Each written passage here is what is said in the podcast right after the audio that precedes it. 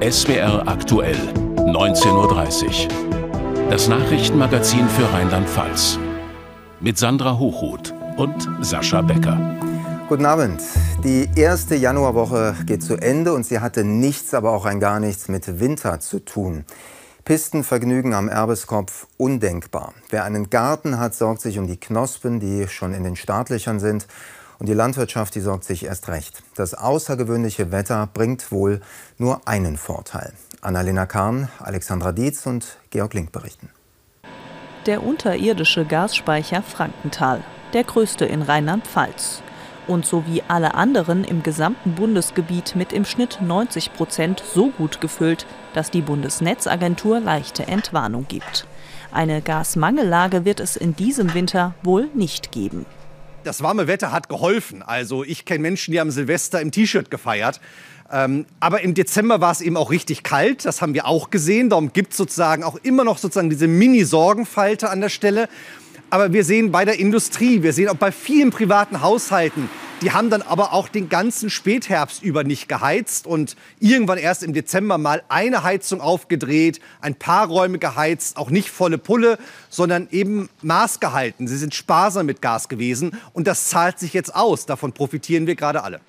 Beim Gassparen hat das warme Wetter also geholfen. Über die 11 Grad heute Mittag in Dudenhofen freut sich aber nicht jeder. Landwirt Thomas Reb beobachtet mit Schrecken, wie die Knospen an seinen Aprikosenbäumen sich schon rötlich färben. Wenn jetzt die Natur zu schnell im Wachstum ist, dann kann es sein, dass im Februar, März, je nachdem, nochmal zu einer Kaltphase kommt, mit nochmal Nachtfrösten mit 4, 5 oder 6 Grad minus sogar. Und dann erfriert die Blüte. Und dann kann es bis zu 100 Prozent Ausfall geben. Erstaunlicherweise völlig entspannt sind die Ski- und Sportprofis in Mainz-Ebersheim.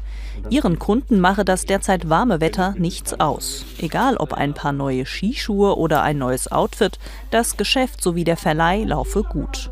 Das Skifahrerherz blutet bei den derzeitigen Temperaturen natürlich dennoch ein bisschen. Wenn wir hier im T-Shirt in der Werkstatt stehen, ist es schon äh, anstrengend und äh, auch ein bisschen traurig. Ne? Also wir finden es ja auch schön, wie, wie, vor Weihnachten, wo es jetzt mal 14 Tage kalt war. Haben alle wie toll, weiße Bäume, alles schön weiß angereift. Ne? Das macht natürlich viel mehr Spaß, muss man ganz ehrlich sagen. Winter- oder sogar Schneespaß will auch bei 8 Grad und Nieselregen auf dem Erbeskopf, dem höchsten Berg in Rheinland-Pfalz, nicht so wirklich aufkommen. Anstatt Skifahrern halten sich hier nur Regentropfen hartnäckig am Lift fest. Und auch für die Schneekanonen gibt es bei den warmen Temperaturen nichts zu tun. Ob sie diese Saison überhaupt noch einmal zum Einsatz kommen, fraglich, vor allem bei den derzeitigen Energiekosten. Ja, man überlegt sehr genau, weil uns die Nachhaltigkeit doch sehr am Herzen liegt. Und wir werden es nicht machen, äh, wenn damit vielleicht äh, ein, zwei Skitage rausgeholt werden können, sondern es muss schon nachvollziehbar sein und es muss schon eine äh, Phase der Kälte anhalten, um davon dann auch längerfristig profitieren zu können. Ganz abschreiben wollen sie die Skisaison hier oben dennoch nicht. Und wer weiß, vielleicht verwandelt sich die eher mystische Herbststimmung hier am Erbeskopf ja doch noch in ein weißes Winterwunderland. Noch ist er schließlich nicht vorbei. Der Winter 2022-23. Zur Politik. Die Zukunft glaubt an uns. Den Spruch hat die FDP bei ihrem Dreikönigstreffen heute an die Wand geworfen vielleicht um sich selbst Mut zuzusprechen. Die Zahlen, die könnten jedenfalls besser sein. Im vergangenen Jahr schlechte Wahlergebnisse aus Sicht der Partei. Und bei uns in Rheinland-Pfalz im jüngsten SWR-Politrend von Mitte Dezember auch nur 5 Prozent. Der Start ins neue Jahr am Dreikönigstag heute, der war also wichtig, aber auch nicht ganz einfach, berichtet Frederik Merks. Diese musikalische Einlage in der Stuttgarter Oper war so nicht eingeplant.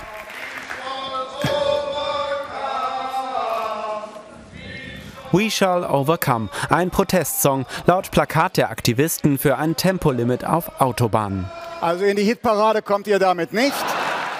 Wer genau die Aktivisten sind, zunächst unklar. Doch FDP-Chef Lindner vermutet offenbar die letzte Generation. Klebt euch, klebt euch fest, nehmt viel Kleber. Denn wenn ihr hier klebt, könnt ihr niemanden sonst behindern. Nicht nur Umweltaktivisten drinnen und draußen reiben sich an den Positionen der FDP, mitunter auch die Ampel-Koalitionspartner in Berlin. Mancher spricht deshalb von der FDP als Opposition in der Bundesregierung. Die FDP sieht sich lieber als Korrektiv und fordert mal wieder perspektivisch Steuersenkungen. SPD und Grüne müssen geradezu ein Eigeninteresse daran haben, dass zumindest die FDP in der Steuerpolitik das Denken nicht eingestellt hat. Der Generalsekretär sagt noch mehr, was den Grünen nicht gefallen dürfte. Fracking und mehr Atomstrom seien angesichts der Energieknappheit durch den Ukraine-Krieg nötig.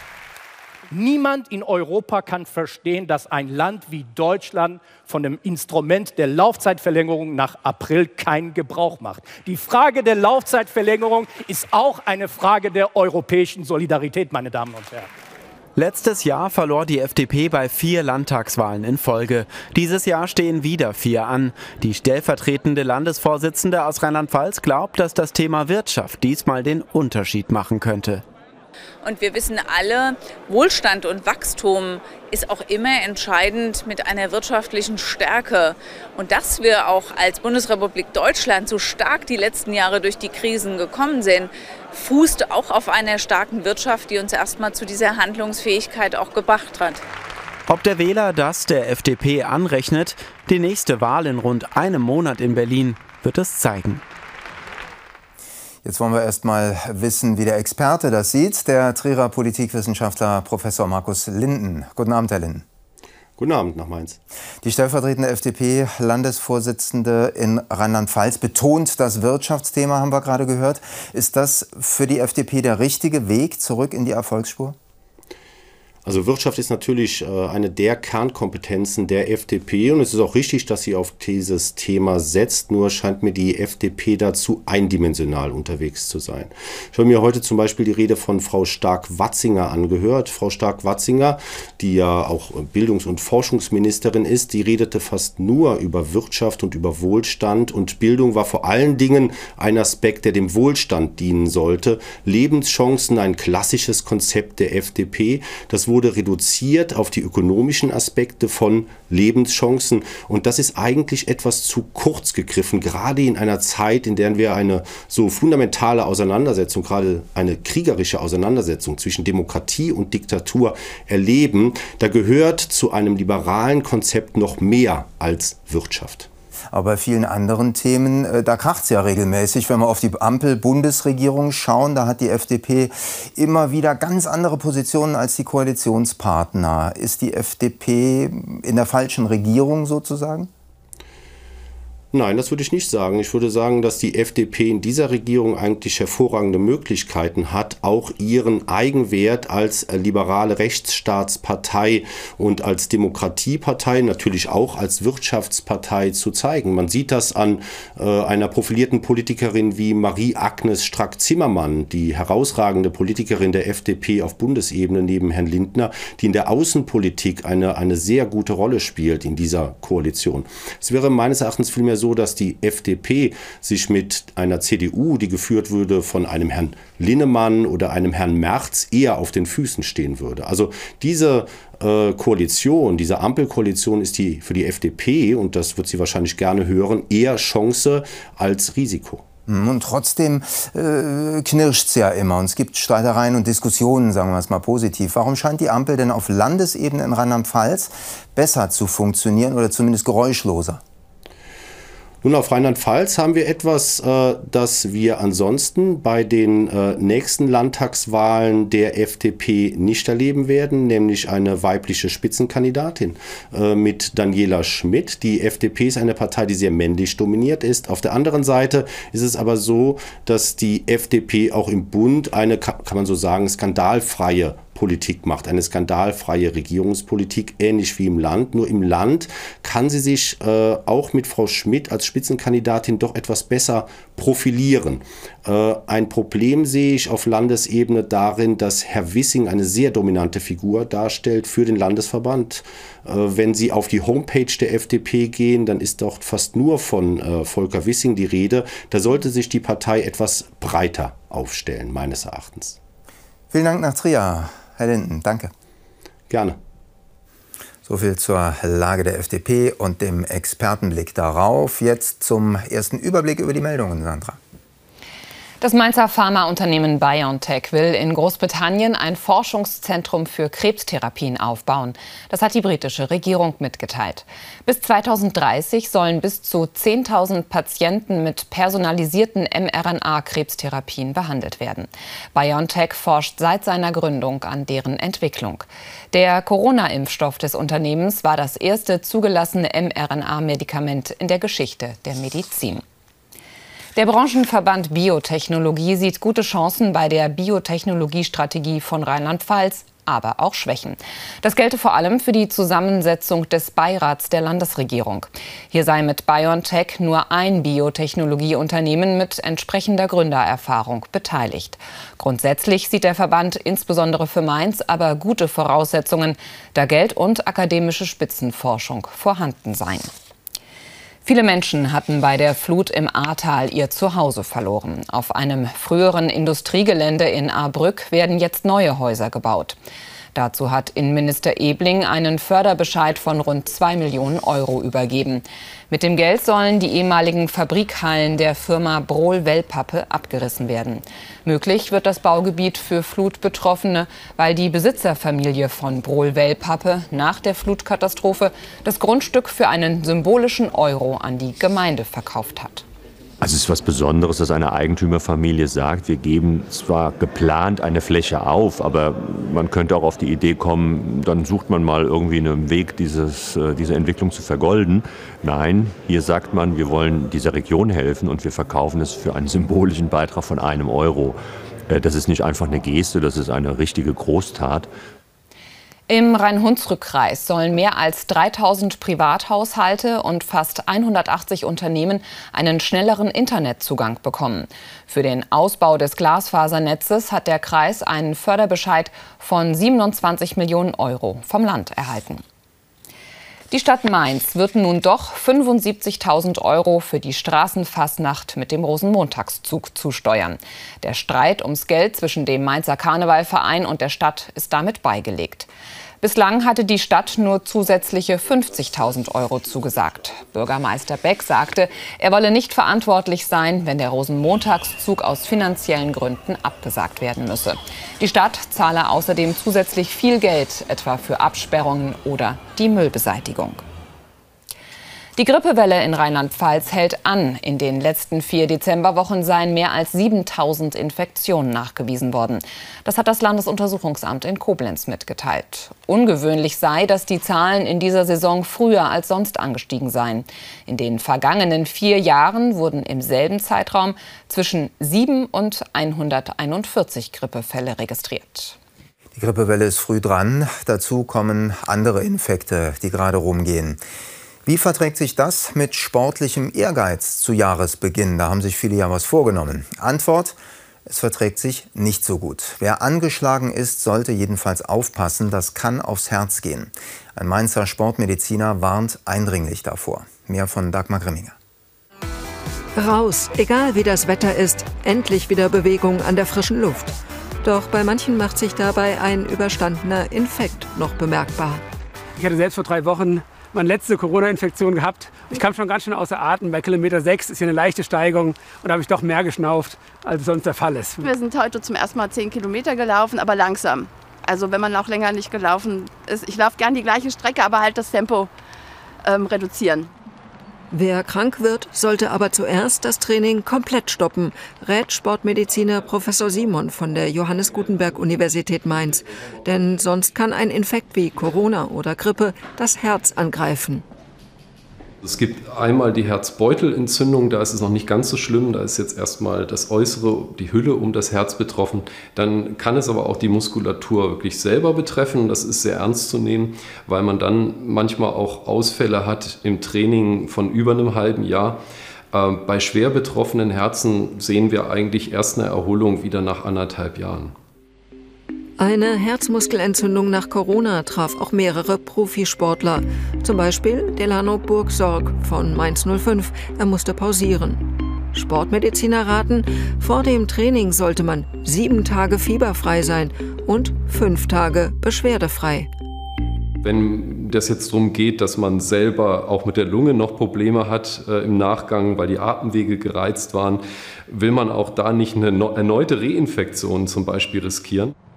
Eine weitere Empfehlung, solange wie die Trainingspause dauerte, sollte auch die Aufbauphase der Fitness dauern. Gehen einfach. Äh ist dann auch sehr gut für den Einstieg. Habe ich auch schon gemacht, aber in der Regel gehe ich dann langsam wieder joggen. Ich habe dann auch kein Ziel, dass ich so und so viel laufen muss, sondern ich merke einfach, wenn es anstrengend wird, äh, wenn es zu anstrengend ist, höre ich auf. Zurückhaltung, das gilt auch für Alltagssituationen.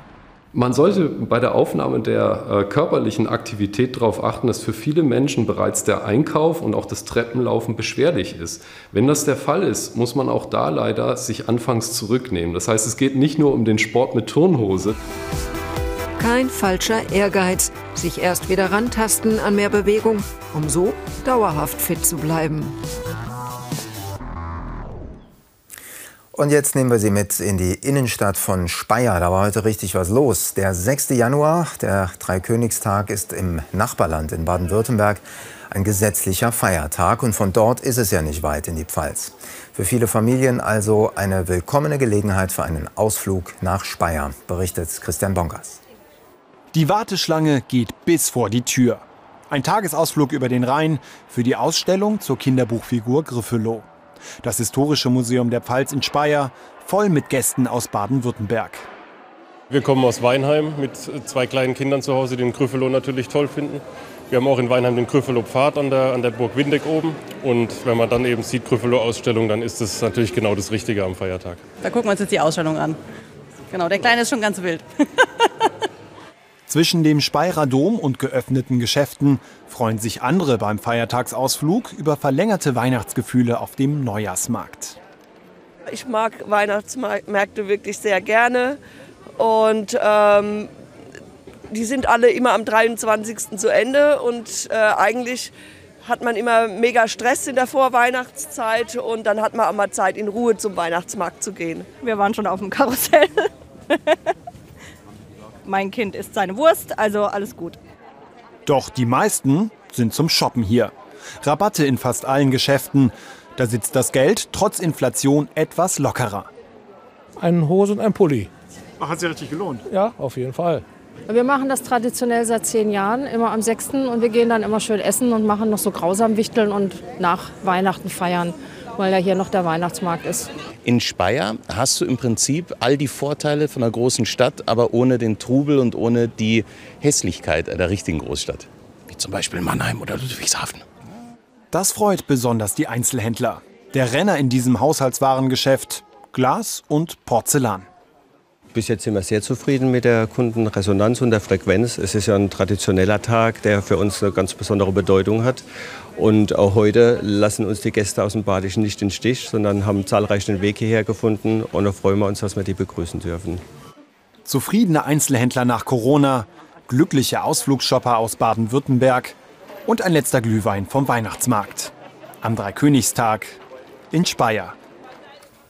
Ja, apropos Weihnachtsmarkt, frohe Weihnachten an die orthodoxen Christen. Einige von ihnen haben zwar auch schon im Dezember gefeiert, aber traditionell ist das Fest für sie am 6. und 7. Januar. Das gilt auch für die Orthodoxen aus der Ukraine. Zum Fest gehören viele kleine und große Rituale, die sie mitgebracht haben. Nach Ludwigshafen zum Beispiel. Stimmungsvolle Eindrücke von dort von Stefanie Naab und Barbara Fröhling.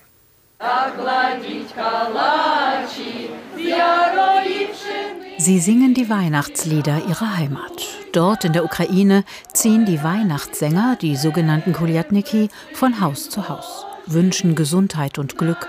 Eine Tradition, die sie heute Nachmittag am Tag des ukrainisch-orthodoxen Heiligabend auch in Ludwigshafen aufleben lassen wollen. Wie für jeden Mensch, ja, das ist ähm, Weihnachten, das ist ein so großer Feiertag, deswegen ähm, wir als Ukrainer versuchen auch gemeinsam unsere Feiertage zusammen feiern und das ist ein Teil von unserem so Heimatgefühl, kann man so sagen, ja, Heimatgefühl. Valentina Sobetzka lebt seit neun Jahren in Ludwigshafen, setzt sich mit ihrem Verein der Kinderhilfe Ukraine schon länger für die Menschen in ihrer Heimat ein. Gemeinsam mit ihrem Mann, Geschäftsführer des gemeinnützigen Bauordenvereins, hat sie die Aktion heute organisiert.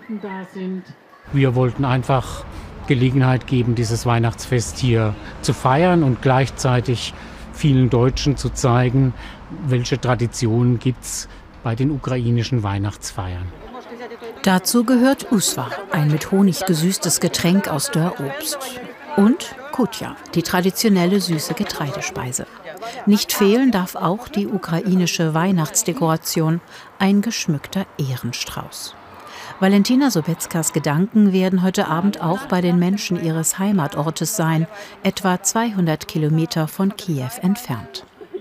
Wenn es wird keine Sirene, keine Bombardierung, dann Leute haben große Hoffnung, dass sie können eigentlich zusammen äh, sitzen bei dem äh, Tisch und äh, feiern. Eigentlich ist es ein Familienfest. Und ähm, ob die Leute werden in die Kirche gehen, schwer zu sagen. ist auch alles abhängig von der äh, Situation. Ob es wird äh, Möglichkeit äh, in die Kirche gehen oder die müssen irgendwo in den Bunker gehen.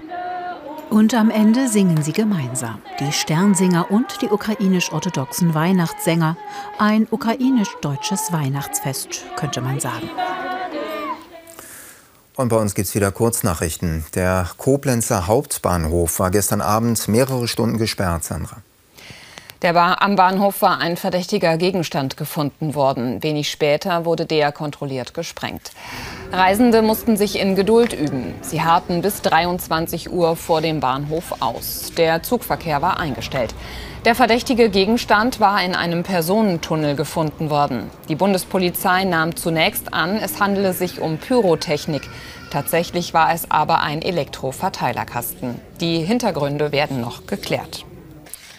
Bei einem Brand in einem Sägewerk im Eifelort Giersdorf ist ein Schaden von einer Million Euro entstanden. Die Produktionshalle ist einsturzgefährdet. Das Feuer war nach Angaben der Polizei gestern am späten Abend ausgebrochen. Warum ist noch unklar. Menschen wurden nicht verletzt. Eine etwas andere Art der Weihnachtsbaumentsorgung gibt's im Hunsrück im Tierpark Bell. Dort werden die unverkauften Tannenbäume aus dem Handel an die Zootiere verfüttert. Kamele und Hasen helfen mit, Abfall zu reduzieren. Je nach Vorlieben fressen die Tiere entweder die Nadeln selbst oder sie bevorzugen die Rinde der Bäume. Das Stachelschwein scheint zumindest mal Interesse an der ebenso stacheligen Mahlzeit zu haben.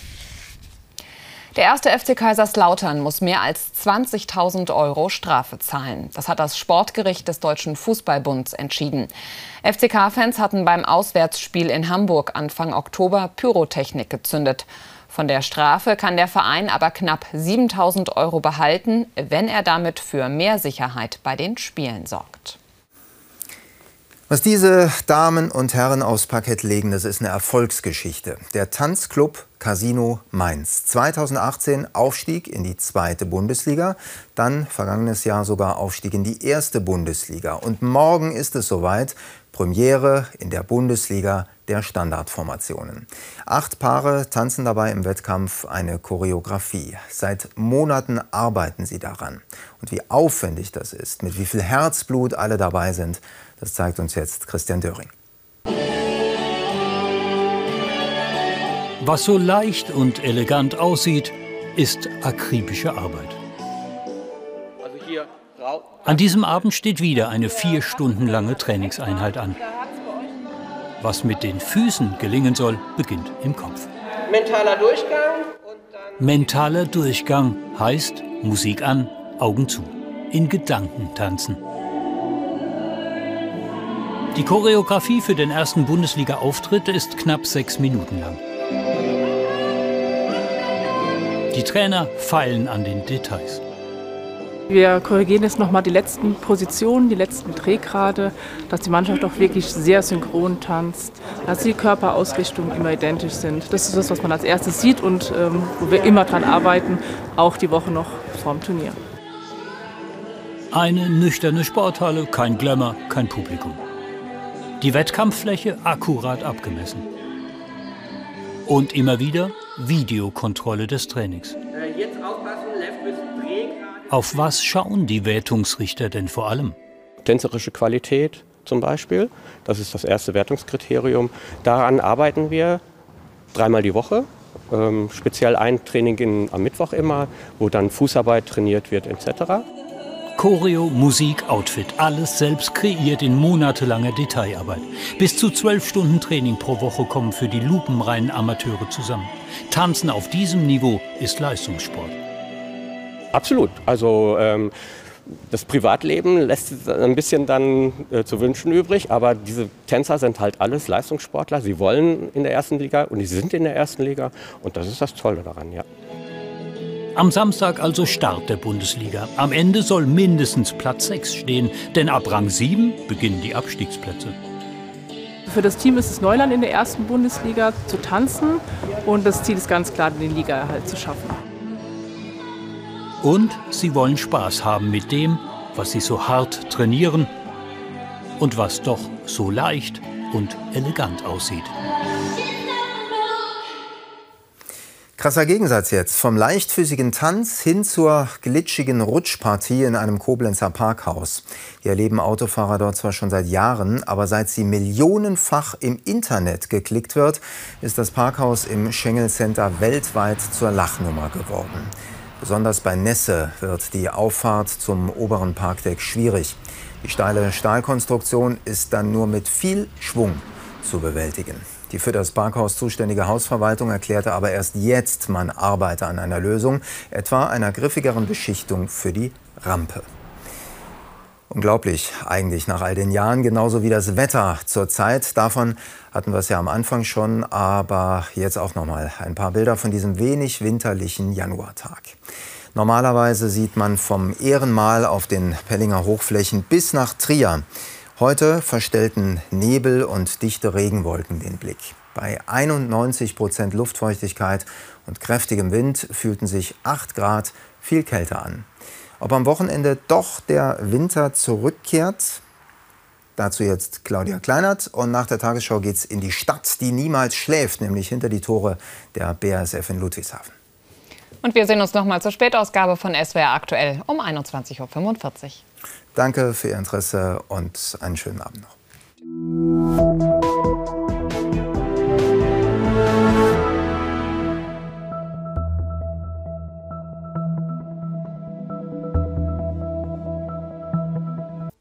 Guten Abend und herzlich willkommen zum Wetter für Rheinland-Pfalz.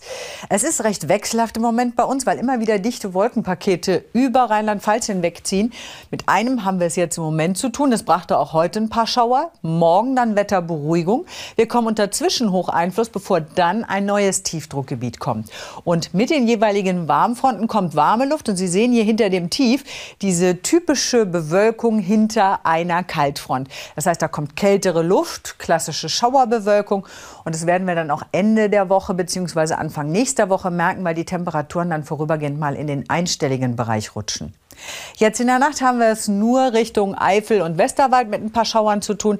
Ansonsten lockert es schon auf, es kann sich aber örtlich Nebel bilden. Die Temperaturen liegen morgen früh meist so bei Werten zwischen 1 und 8 Grad in Koblenz. Morgen Vormittag zwar noch dichtere Wolkenfelder und auch Nebel, Hochnebel, aber auch schon sonnige Abschnitte. Und im Laufe des Nachmittags wird es dann zunehmend sonnig, bevor von der Eifel her wieder dichte Wolken kommen. Die Temperaturen steigen morgen Nachmittag auf 7 bis 12 Grad und der Wind dazu ist schwach bis mäßig. Vor allem in den höheren Lagen von Eifel, Westerwald und Hunsrück ist er deutlich spürbar. Die nächsten Tage bringen erst einmal recht wechselhaftes Wetter am Sonntag.